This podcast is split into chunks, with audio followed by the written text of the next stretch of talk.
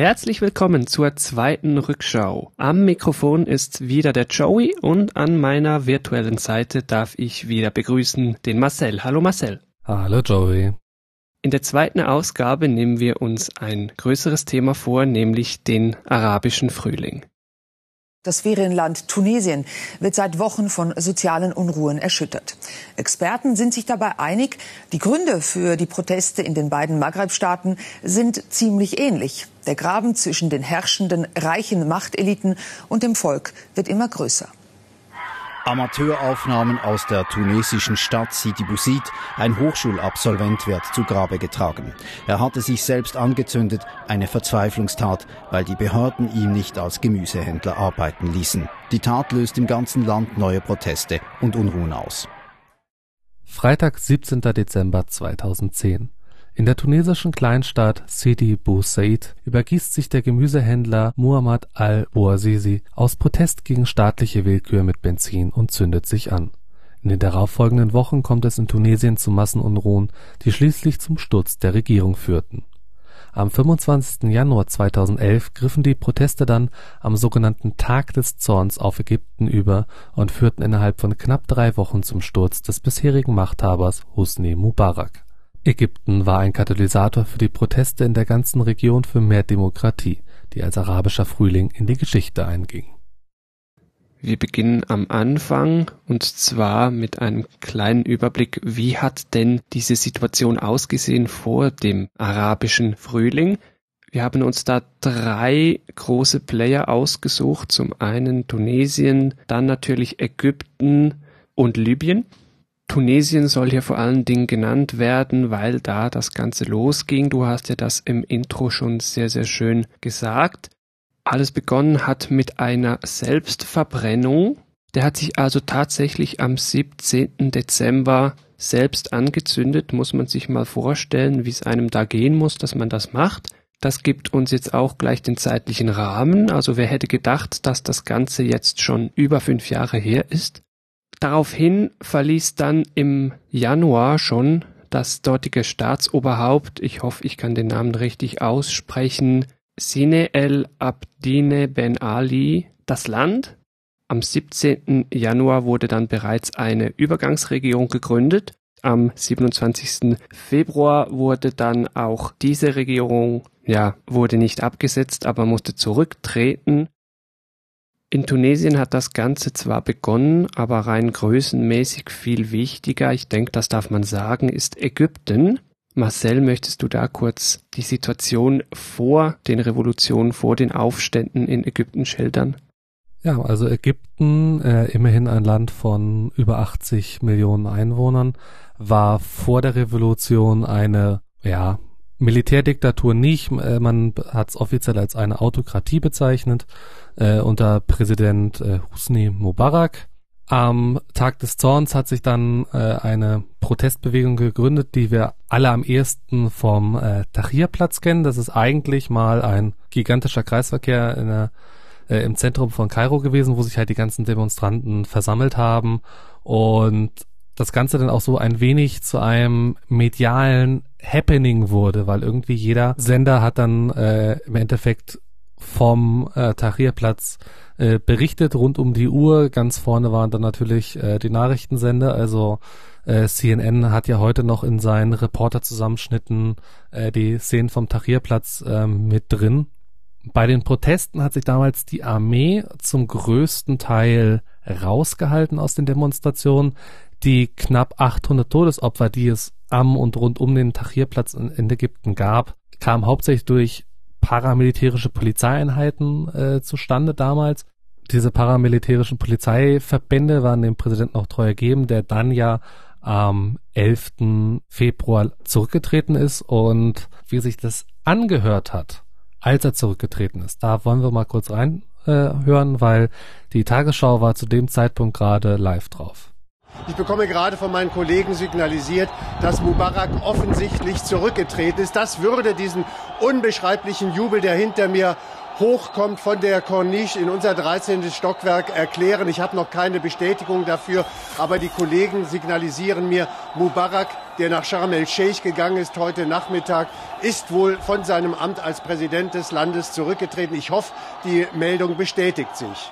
Vizepräsident Suleiman wird die Regierungsgeschäfte jetzt übernehmen. Ist er der Mann, der Ägypten geordnet in die Demokratie führen kann? Er hat es heute angekündigt, die Militärs wollen das offensichtlich und ich glaube auch angesichts der Massen auf den Straßen können sie es auch gar nicht anders leisten, denn die Demonstranten wissen genau, Mubarak ist jetzt weg, aber das System Mubarak ist nach wie vor da. Das war gestern immer wieder zu hören. Auch das System Mubarak muss geknackt werden und das ist ein sehr schwieriger Prozess. In Libyen sah die Situation nicht viel besser aus. Auch da brachen große Proteste aus. Am 18. Februar beispielsweise ein großer Massenprotest in der Hafenstadt Benghazi. Der Osten des Landes wurde von Rebellen erobert. Wir erinnern uns, Staatschef war al-Gaddafi oder einfach nur Gaddafi, also eine Diktatur, ich denke, das darf man so sagen. Im Gegensatz zu Ägypten wurde in Libyen allerdings die Armee gegen die Rebellen eingesetzt, was kurze Zeit später zu einem NATO-Einsatz führte, der zum einen eine Flugverbotszone über Libyen einrichten sollte, damit halt Gaddafi die Rebellen nicht mehr aus der Luft attackieren kann, und zum anderen wurde die libysche Armee bombardiert, um halt den Rebellen am Boden einen Vorteil zu verschaffen. Der Militäreinsatz dauerte offiziell bis zum 31. Oktober des Jahres 2011 und wurde beendet kurz nachdem Muammar al-Gaddafi gefangen genommen und später dann auch getötet wurde. Ja, warum oder wie er genau gestorben ist, weiß man ja nicht so ganz genau. Es gibt Aussagen, er sei im Kreuzfeuer getroffen worden und dann während des Transports ins Krankenhaus daran gestorben. Damit haben wir euer Gedächtnis da draußen hoffentlich wieder ein bisschen auffrischen können, einen kleinen Überblick geliefert, wie wann denn so etwa was passiert ist. Wir sind uns bewusst, es ist sehr kompliziert. Wir wollen hier auch nicht in aller Tiefe darauf eingehen.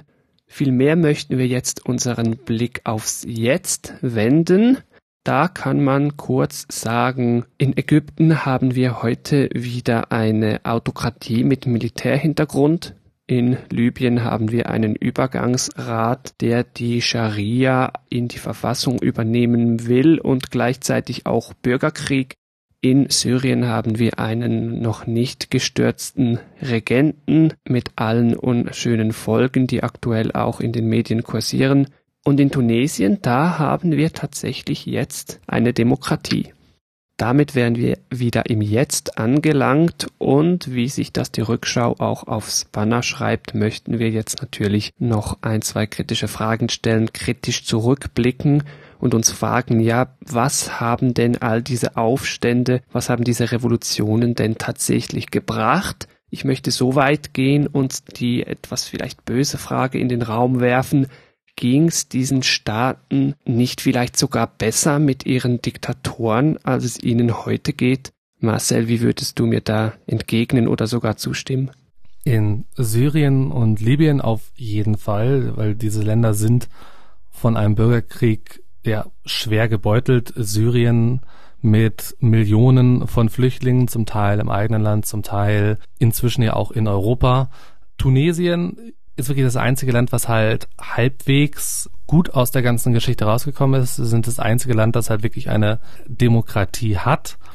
Insgesamt alle Länder sind eigentlich bis heute hauptsächlich halt durch das ja, Erscheinen des islamischen Staats unsicherer geworden und speziell halt Ägypten muss man sagen, es hat sich nichts verändert, außer dass die wirtschaftliche Situation schlechter geworden ist.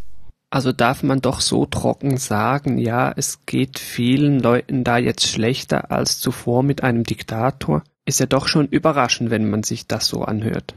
Ja, insbesondere wenn man halt äh, zurückblickt, wie äh, wir damals in Europa halt auf diese Proteste geblickt haben, halt im Prinzip durch die rosarote Brille, ja, auf der arabischen Halbinsel und Nordafrika da kommt dann jetzt überall Demokratie und das wird alles ganz toll. Das war ja so die Sichtweise, die viele äh, in Europa hatten auf diese äh, Proteste, dass da jetzt äh, in der Hinsicht Demokratie Einzug hält und halt weitere Diktatoren und Autokraten halt vom Hof gejagt werden. Aber unterm Strich hat man halt, wie soll ich sagen, unterschätzt, wie stark doch in vielen äh, Bereichen dann halt doch A, die wirtschaftlichen äh, Probleme waren, dass sich halt oftmals eine Demokratie auch gar nicht so einfach halten kann, wenn halt die wirtschaftlichen Rahmenbedingungen nicht stimmen und zum anderen halt doch die sehr, sehr starke Rolle der Religion in vielen, äh, gerade ärmeren Landesteilen immer noch ist und wodurch halt natürlich dann halt auch entsprechend radikale Kräfte, wie jetzt in Ägypten die Muslimbrüder, die ja inzwischen wieder vom Hof gejagt wurden,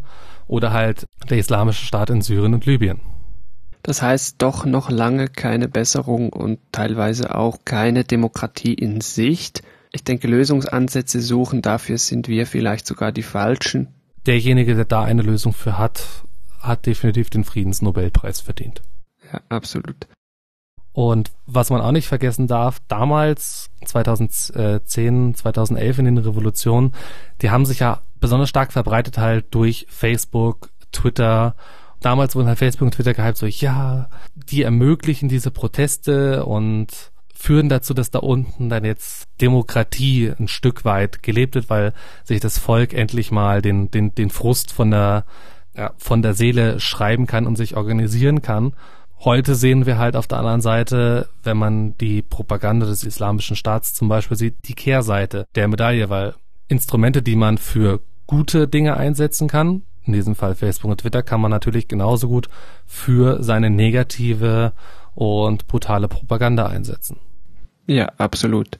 Damit wirst du dann die Frage auf, ja gut, soll man Leute frei twittern lassen, frei Facebooken lassen? Natürlich soll man das. Ich denke, sowas muss man irgendwie in Kauf nehmen. Ja. Freie Meinung muss möglich sein, auch wenn sie einem nicht gefällt. Ja. Bei allen deprimierenden Fakten, die wir euch jetzt rübergebracht haben, sind wir natürlich auch trotzdem obwohl wir die Rolle von Social Media jetzt zum Schluss relativ kritisch gesehen haben, natürlich an euren Kommentaren interessiert. Wie habt ihr das damals mitbekommen? Oder haben wir irgendwelche Sachen vergessen? Freuen wir uns äh, jederzeit über Kommentare unter rückschau.news slash arabischer Frühling. Und natürlich sind wir auch auf den erwähnten sozialen Netzwerken erreichbar. Ihr könnt uns also auch gerne auf Twitter oder auf Facebook anschreiben. Ganz einfach rückschau.news slash Facebook beziehungsweise rückschau.news slash Twitter.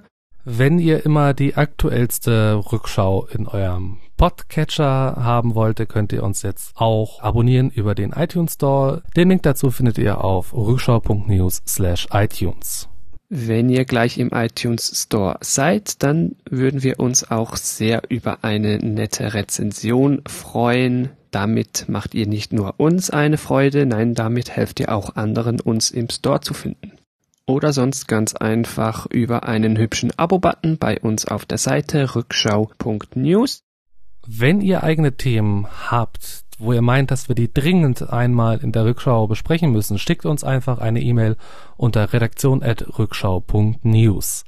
Dann möchten wir uns natürlich noch für die vielen netten und teilweise auch sehr ausführlichen Rückmeldungen zur letzten Rückschau bedanken. Es macht uns viel Freude, das durchzulesen und ist auch immer spannend, wie ihr da draußen noch auf diese Dinge zurückblickt. Ich hoffe, wir werden auch für diese Episode wieder ähnlich viele Rückmeldungen erhalten dann wären wir auch schon wieder am Ende dieser Rückschau. Ich hoffe, euch da draußen hat es so gefallen wie uns. Ich freue mich schon auf die nächste Rückschau. Bis dann. Tschüss zusammen.